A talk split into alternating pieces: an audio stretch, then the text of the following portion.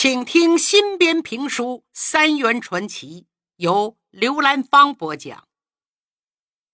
张浩天要离开北平，去湖南衡阳，妻子芙蓉难割难舍，泪流满面。浩天劝他：“你放心，我一定注意安全。我是党员，组织交过的任务，我得走啊。”芙蓉说：“这个我知道，可就是不放心呐。衡阳那个地方我也知道，塞下秋来风景异，衡阳雁去无留意。那里不就是传说中南飞大雁回头的地方吗？对呀，那是范仲淹的名句。南岳衡山就有个回雁峰，可是你别忘了，还有王勃那两句。”海内存知己，天涯若比邻。毕竟我们都还在中国的国土上啊。话是这么说，中国国土太大了，你不是只去一个衡阳，还要去重庆，来来回回呀，少说得一年半载的。你可一定安安全全回来呀！放心吧，我命大，我得到商会。安排一下，昊天和芙蓉分手之后，来到北平商会。实际这个商会已经名存实亡，可是还有一些中小商户、小摊小贩啊，仍然寄托很大的希望。有什么事儿找会里人商量商量，是主心骨。一旦就这么点的光都没了，这些商人可就无所适从了。昊天决定召开一次临时会议。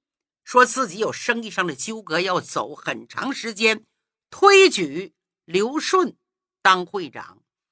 刘顺现在表现的很好，大家是一致通过。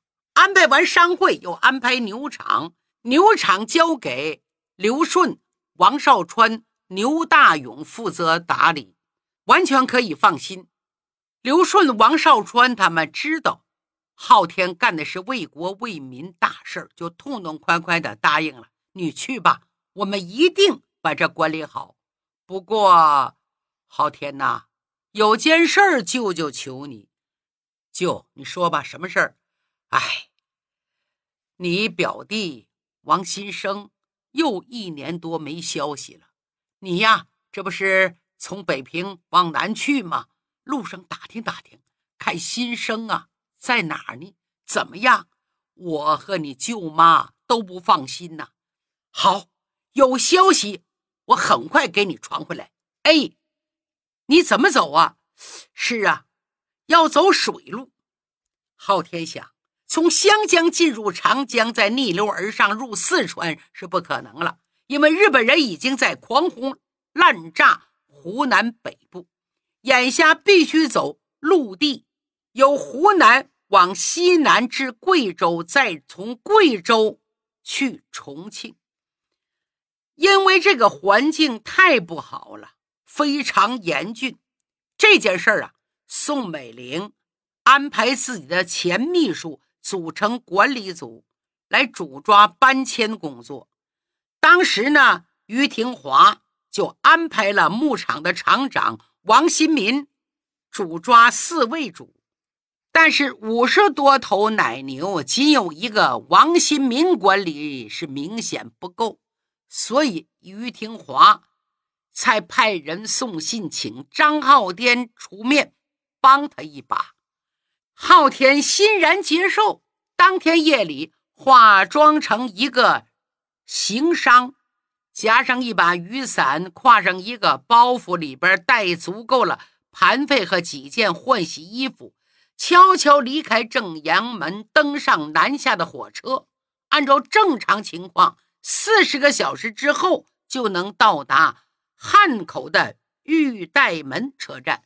哪知道列车刚刚到达保定，车皮就被日本兵征用了。大批荷枪实弹的日本鬼子拥进车站，把十几个车厢的旅客全都赶下火车，扔在了车站，走不了了。昊天没办法，只好和人合租一辆马车，披星戴月，继续往南走。才到石家庄，就听前边跑回来难民说：“别往前去了，邯郸打起来了，炮火连天的，日本兵的飞机天天轰炸呀！现在济南抗日根据地呀，已经根本待不住了，过不去。”昊天没办法，又折向西，沿着黄河以北翻山越岭，日夜兼程，进入山西地面，太难了。本想从风陵渡一带南渡，哪知日本的铁蹄已经踏入洛阳，封锁了河面。昊天只好再次改变路线，折而向北，进入中条山北部中国军队的边防，又从运河西渡黄河，经过一个多月的长途跋涉，才来到关中地面，在古都西安。略事休息，就乘上火车南下宝鸡，从宝鸡雇驴车，乘船舟经汉中、安康、襄阳，进入鄂西北的大神农架，再从宜昌渡江，几经辗转，费了很大的周折，终于来到了衡阳。听众朋友，你就听我刚才走这路线吧，你都头疼吧？战争年代。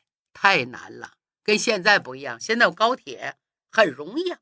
那个年代，哎呀，能保住性命不错了。张浩天来到衡阳，根据于廷华信中的嘱咐，在南岳宾馆二楼的房间里见到了平华的妻子黄云裳。此时的张浩天变得又黑又瘦，蓬头垢面，身上的衣服是又脏又破。就像从地狱里爬出来一样啊，模样是相当狼狈。想想吧，此行由北平出发，跨越河北、河南，过山西、陕西，再由湖北进入湖南，行程差不点两万里了。张浩天就是铁打的，也该脱一层皮了。能保住小命，就是不幸中万幸了。他一看黄云裳，腹部高高的隆起，这是他和于廷华的爱情结晶。昊天见着云裳，本俩人都有思想准备，可是真见面，都十分惊讶，万分激动，一肚子话都不知道从何说起了。昊天，快洗个澡，换个衣服吧，然后和于廷华通个电话。电话中说：“昊天，你辛苦了。我的妻子云裳身体不便，从衡阳到重庆来很不轻松，给你添麻烦了。”昊天说：“你我之间怎么能说添麻烦呢？就算不是为了你，为了黄金榜大哥在前方与日本人浴血奋战，为了芙蓉和云裳的姐妹情谊，我有责任照顾好她。”你尽管放心好了。昊天放下电话，云裳看着他。哎，你听说我哥那支部队在哪儿吗？我听说一直在北方作战，可一年来音信全无。你有没有他的消息？哦，呃，那你知道金榜兄现在在哪支部队？我听孙兰喜叔叔说。他在高树勋的新八军，不但他在那儿，你那外甥王新生也在那儿。抗战爆发以后，蒋委员长严令，河北的驻军不得退过黄河，必须就地坚持抵抗。我哥现在如果活着，应该就在石家庄、邯郸、太行山一带吧？哦，昊天点点头。金榜哥是国军的一团之长，也算是高级将领了。如果真有什么不幸，日本人一定会在报纸上大吹特吹，不可能没有一点消息。所以说，没有消息应该是最好的消息，说明金榜哥还在好好的活着。唉，但愿如此吧。昊天虽然这么安慰，内心里却并没这么乐观。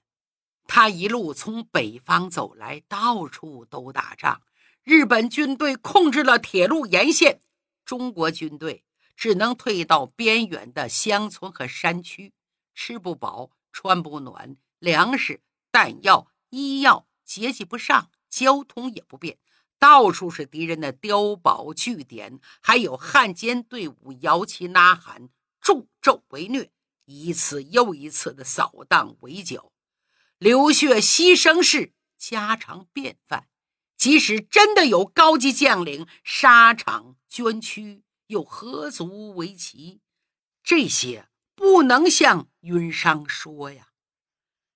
那位说了，黄云商的哥哥黄金榜到底怎么样了？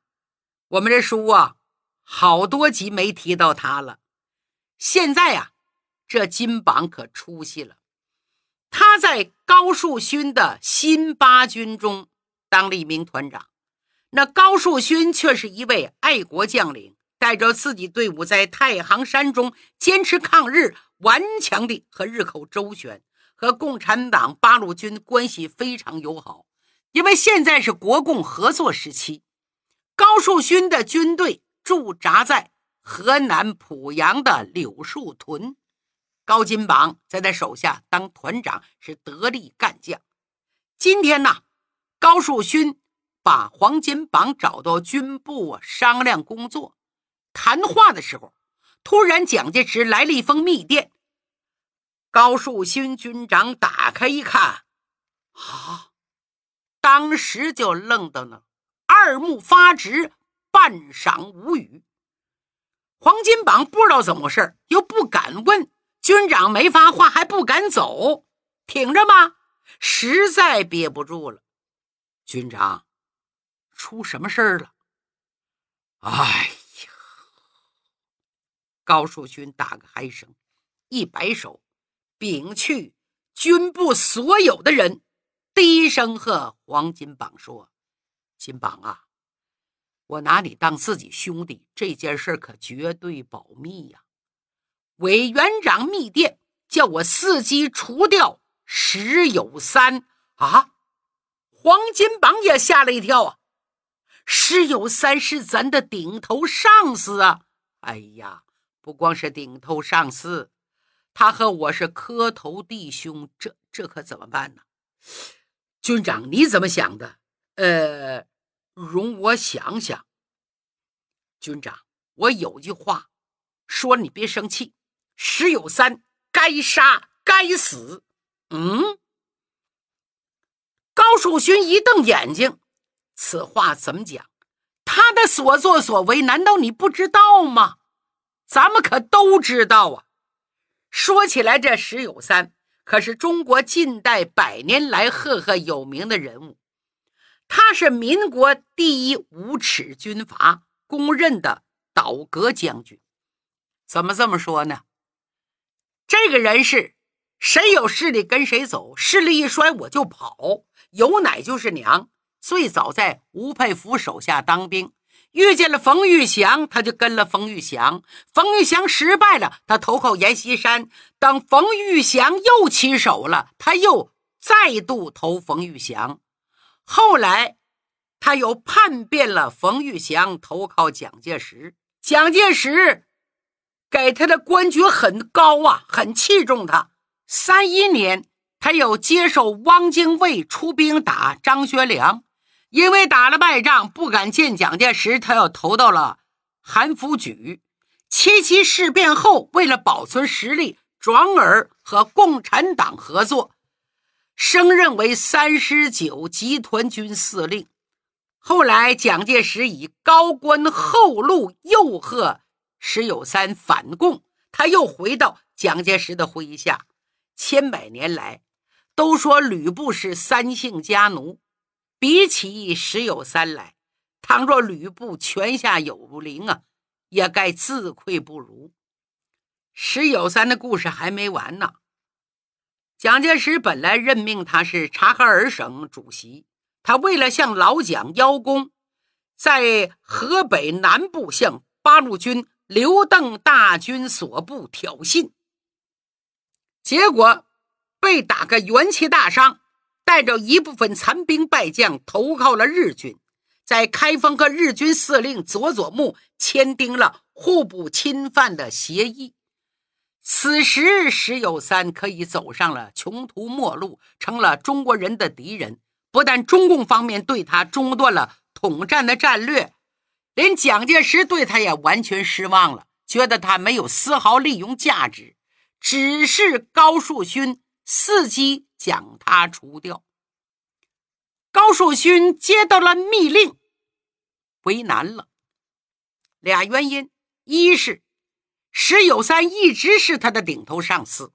第二，结拜义兄，两个人拜过把子，烧过香啊。他一直没有行动。黄金榜知道之后，当时没说什么，到了晚上，特意来到军部，屏退左右，军座。石有三坏事做尽，单说他火烧少林寺一项，就该死一百回。况且现在公然认贼作父、投敌叛国，与鬼子定下协定，联起手来对付抗日队伍，难道他还不该死吗？高树勋长叹一声：“金榜啊，你说的这些我都懂，只是想当初……”我们闯荡江湖的时候，我和他在关王庙八拜结交，武圣君面前立下誓言，效仿当初刘关张桃园结义的典故，不能同年同月同日生，只求同年同月同日死。而今要我亲手将结义的兄长送上天，违背誓言，这个弯子我转不过来呀。黄金榜冷笑一声：“哼，军座，为了他，你就甘心情愿背上一个千古骂名？嗯，金榜，你为什么说这话？军长，石友三目下已经是投靠日本人，他在世上多活一天，就不知有多少村庄横遭蹂躏，多少同胞死于非命。比起你们那几句誓言。”孰轻孰重？你倒霉就倒在了八拜街交之上从河南到河北，千里平原，万户千家，谁不知道你和他有这层关系？而今此人公然认贼作父，祸害自己同胞，千夫所指，死有余辜。而你袖手旁观，不闻不问，老百姓势必将你们两人看成是一丘之貉。你这个汉奸的名字，就算甩不掉了。呃，这呃啊啊！这番话说的高树勋满脸通红，额头的汗珠子噼里啪啦往下直掉，坐不住了。嗯，你不要说了，不要说了，我非说不可。勋座呀，你想过没有？平时老百姓骂你几句还是小事儿只恐你马上就大祸临头啊！我怎么会大祸临头？白天委员长给你一道密电，要你伺机将这个石有三除掉，这是对你多大的信任呢？你这样瞻前顾后，迟迟不肯动手，嘿嘿，蒋委员长的脾气，你知道是什么后果吗？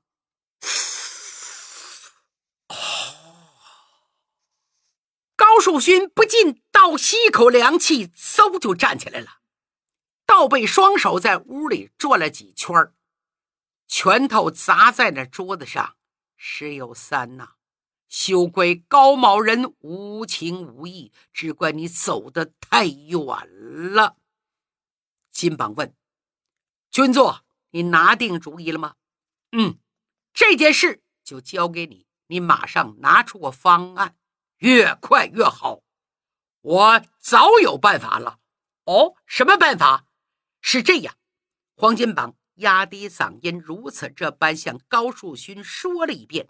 高树勋一拍桌案：“好，此事事关重大，必须严守机密，知道的人越少越好。交给你全权办理，调兵遣将，一应事务，不用请示。事成之后，我亲自向重庆给你请赏。”哎。能为民族国家除一害，我黄金榜心满意足。什么赏不赏的，告辞。三天以后，黄河北岸清水县东部的旷野里，来了一匹快马。这匹马急如星火一般的，趟出一路尘土，来到了村口。吁，哎，吁！这个地方就是石友三的驻地。当年四月，在济南战斗中，石友三的主力部队幺八幺师被八路军包围在威县东南一带，遭到毁灭性的打击。在日本掩护下渡过漳河，石友三逃到这里，躲开了八路军的追击，得到一些喘息，所以一直在这驻扎。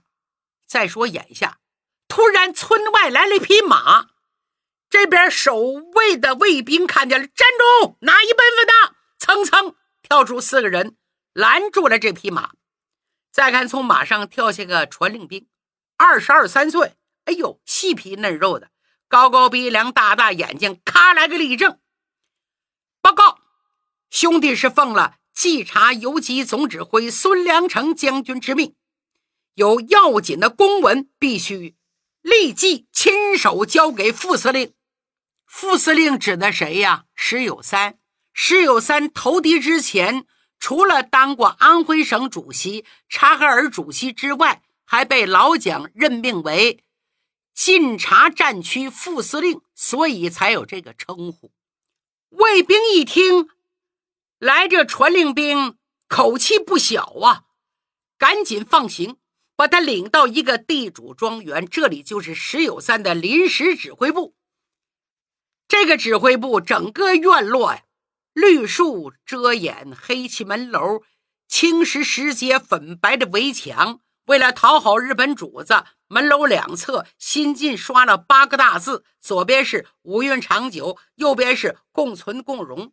那石有三过足了大烟瘾，躺在了竹椅上，妈的眼皮正打盹儿呢。报告，说着把信递过去了。石有三接过来一瞧，半晌没说话。信的话，现在是非常时期，这封信一定另有阴谋。